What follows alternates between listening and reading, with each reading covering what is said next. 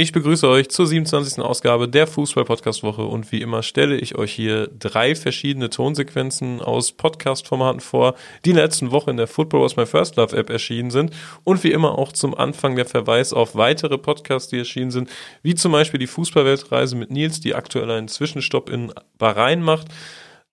Das Format von AT, heiße Kurven, treue Typen, wahrscheinlich bestens bekannt, ist aktuell bei der WM 2014 in Brasilien und es gibt eine zweite Folge vom Format Schwarz und Weiß. Das sind die Farben von SG Wattenscheid-Fans, die aus den turbulenten Jahren ihrer SGW berichten. Ansonsten hat Pini noch ein Interview über den SSV Ulm rausgebracht und dort hat er mit Jack gesprochen. Jack ist nicht nur das Vereinsmaskottchen, sondern ein ziemlich positiv verrückter Ulm-Fan, der da einige Geschichten aus seinem Leben erzählt, was sich wirklich dann tatsächlich nur um den SSV Ulm dreht. Ähm, wir starten unseren kleinen Rückblick mit dem Format Faszination Fankurve. Das hatte letztens Jubiläum mit der hundertsten Folge. Es erscheinen pro Woche immer zwei Folgen, die sich mit äh, Fanthemen aus den vergangenen Jahren beschäftigen. Und da hören wir mal in die aktuelle Folge rein, die in dieser Woche erschienen ist mit Infos aus dem März 2014. Hallo zusammen. In Düsseldorf gab es im März 2014 Ärger wegen einer Frente-Fahne Hannover-Fans sollten nur per Bus nach Braunschweig reisen dürfen und Pyrotechnik wurde per Fallschirm ins Stadion geschossen. Zuerst aber etwas Statistik.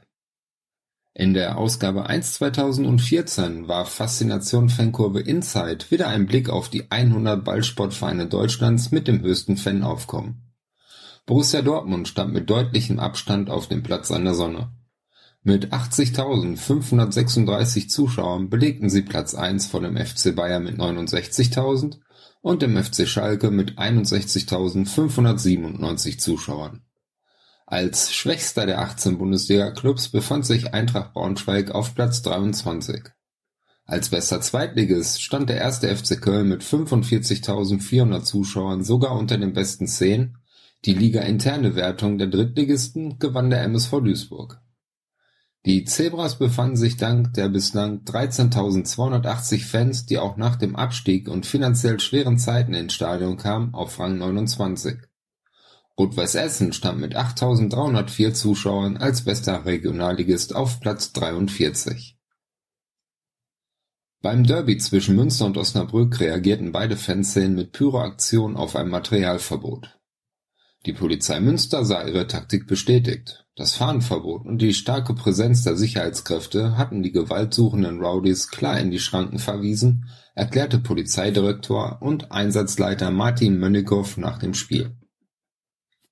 Nach Pyro-Vorfällen beim Nordderby zwischen Werder Bremen und dem Hamburger SV beriet Werder Bremen über Maßnahmen.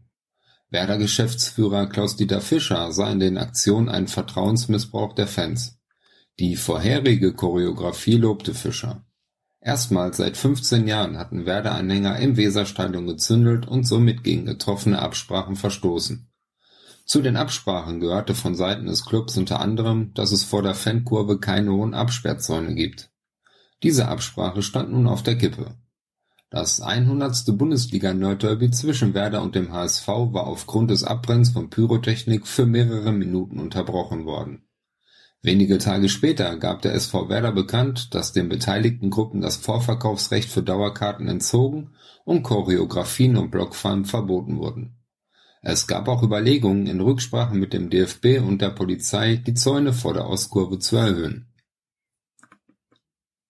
Nach einem Bericht vom Publikative Org wurde ein Ultra des schwedischen Erstligisten Malmö FF mit einem Messer mutmaßlich von Nazis attackiert und lag seitdem im Koma. Unter dem Motto "Kemper Chauvin" drückten zahlreiche Fans ihre Solidarität mit dem Opfer Chauvin Chatak aus. Auch die Mannschaft vom Malmö FF beteiligte sich an der Aktion und posierten vor einem Graffiti mit dem Schriftzug "Kemper Chauvin". Wir machen weiter mit der Rubrik Football was my first love international. In der 33. Folge ist ein Europapokal-Interview mit Reik erschienen. Reik ist Hertha BSC-Fan und berichtet von der Europapokalsaison 2017-2018, als Hertha gegen Östersund, Luhansk und Bilbao gespielt hat. Viel Spaß beim Reinhören. Das, ja, also das war klar. Also das letzte Spiel, das äh, heißt, man hat da genug äh, Reiseplanungszeit. Du kommst einfach hin. Du musst dir keine Gedanken machen, fahre ich jetzt nochmal 600 Kilometer durch die schwedische Pampa oder überlebe ich überhaupt, äh, wenn ich in ein Kriegsgebiet fahre. Sondern die Leute konnten einfach hinfliegen, fertig. Wir haben es dann so gemacht, äh, weil wir erst eine Woche nach der Auslosung alles geplant haben, weil natürlich die Leute erstmal schauen mussten, krieg, kriegt man frei, äh, etc. pp. Da haben wir dann uns eine schöne Route ausgesucht. Und zwar sind wir nicht nach Bilbao geflogen, sondern nach Bordeaux, weil dort gab es Flüge für 15 Euro mit Ryanair. Ähm, haben uns dann über Flixbus einen Bus gemietet, einen eigenen Bus, einen eigenen Reisebus. Ähm, also kannst über Flixbus äh, auch eigene Reisebusse mieten, die dann halt nur für dich fahren. Und wir haben natürlich nicht angegeben, wer wir sind, was wir wollen. Und der Fahrer ist natürlich erstmal aus allen Wolken gefallen, hat natürlich Ansagen gemacht, ey, kein Alkohol trinken. Ja, spätestens als die Kippen angemacht wurden, war es ihm dann auch egal. Ähm, wir sind allerdings mit einem französischen Reisebus gefahren. Und jeder, der schon mal in einem französischen Bus saß, der weiß, dass die Dinger sind eng wie Sau. Ihr dürft jetzt alle mal die Hand spreizen und der Abstand zwischen Finger, äh, zwischen kleinen Fingerspitze und Daumen. Das ist der Platz, den ihr zwischen euren Sitzen habt. Da dürft ihr jetzt eure Beine zwischenquetschen. Also es ist richtig, richtig lustig. Da sind wir dann allerdings auch noch gut in Bilbao angekommen. Wie weit war das von Bilbao nach Bordeaux? Ich habe es jetzt gar nicht im Kopf. Sind das 400 Kilometer so den Dreh? Glaube 200. Muss ich jetzt auch nochmal nachschauen. Ja. Also die Fahrt ging knappe drei, vier Stunden, weil muss ja noch über die Pyrenäen und so. Ähm, war aber, also der Mob war natürlich komplett geladen. Alle waren heiß, alle hatten richtig Spaß. Und äh, dann kommen wir natürlich an unserem Hostel an und dort wird's noch mal besser. Weil die Hostel-Dame hat schon gesehen, okay, da haben halt 50 Leute zusammen gebucht. Das wird eine Partytruppe sein. Das, die einzige Bedingung, die sie gestellt hat, äh, es gibt hier einen Vertrauenskühlschrank, der ist komplett voll mit Bier. Und es war nicht nur einer so ein kleiner, sondern es waren wirklich so vier große Gastro-Kühlschränke voll mit Bier und Wein.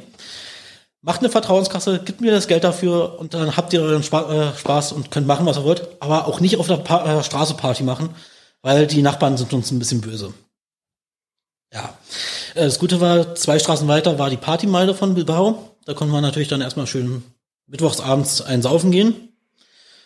Äh, das ging so bis zwei Uhr nachts. Hatten nur einen kleinen Zwischenfall, als auf einmal so eine Traube von 50 schwarz gekleideten Leuten um die Ecke stand. Den Abschluss macht eine Neuvorstellung und zwar das Podcast-Format Giesinger Bergfest, der Löwentalk, dementsprechend ein Podcast aus dem Fanlager von 1860 München. Da ist in dieser Woche die erste Folge erschienen und wir hören da einmal in den Trailer rein.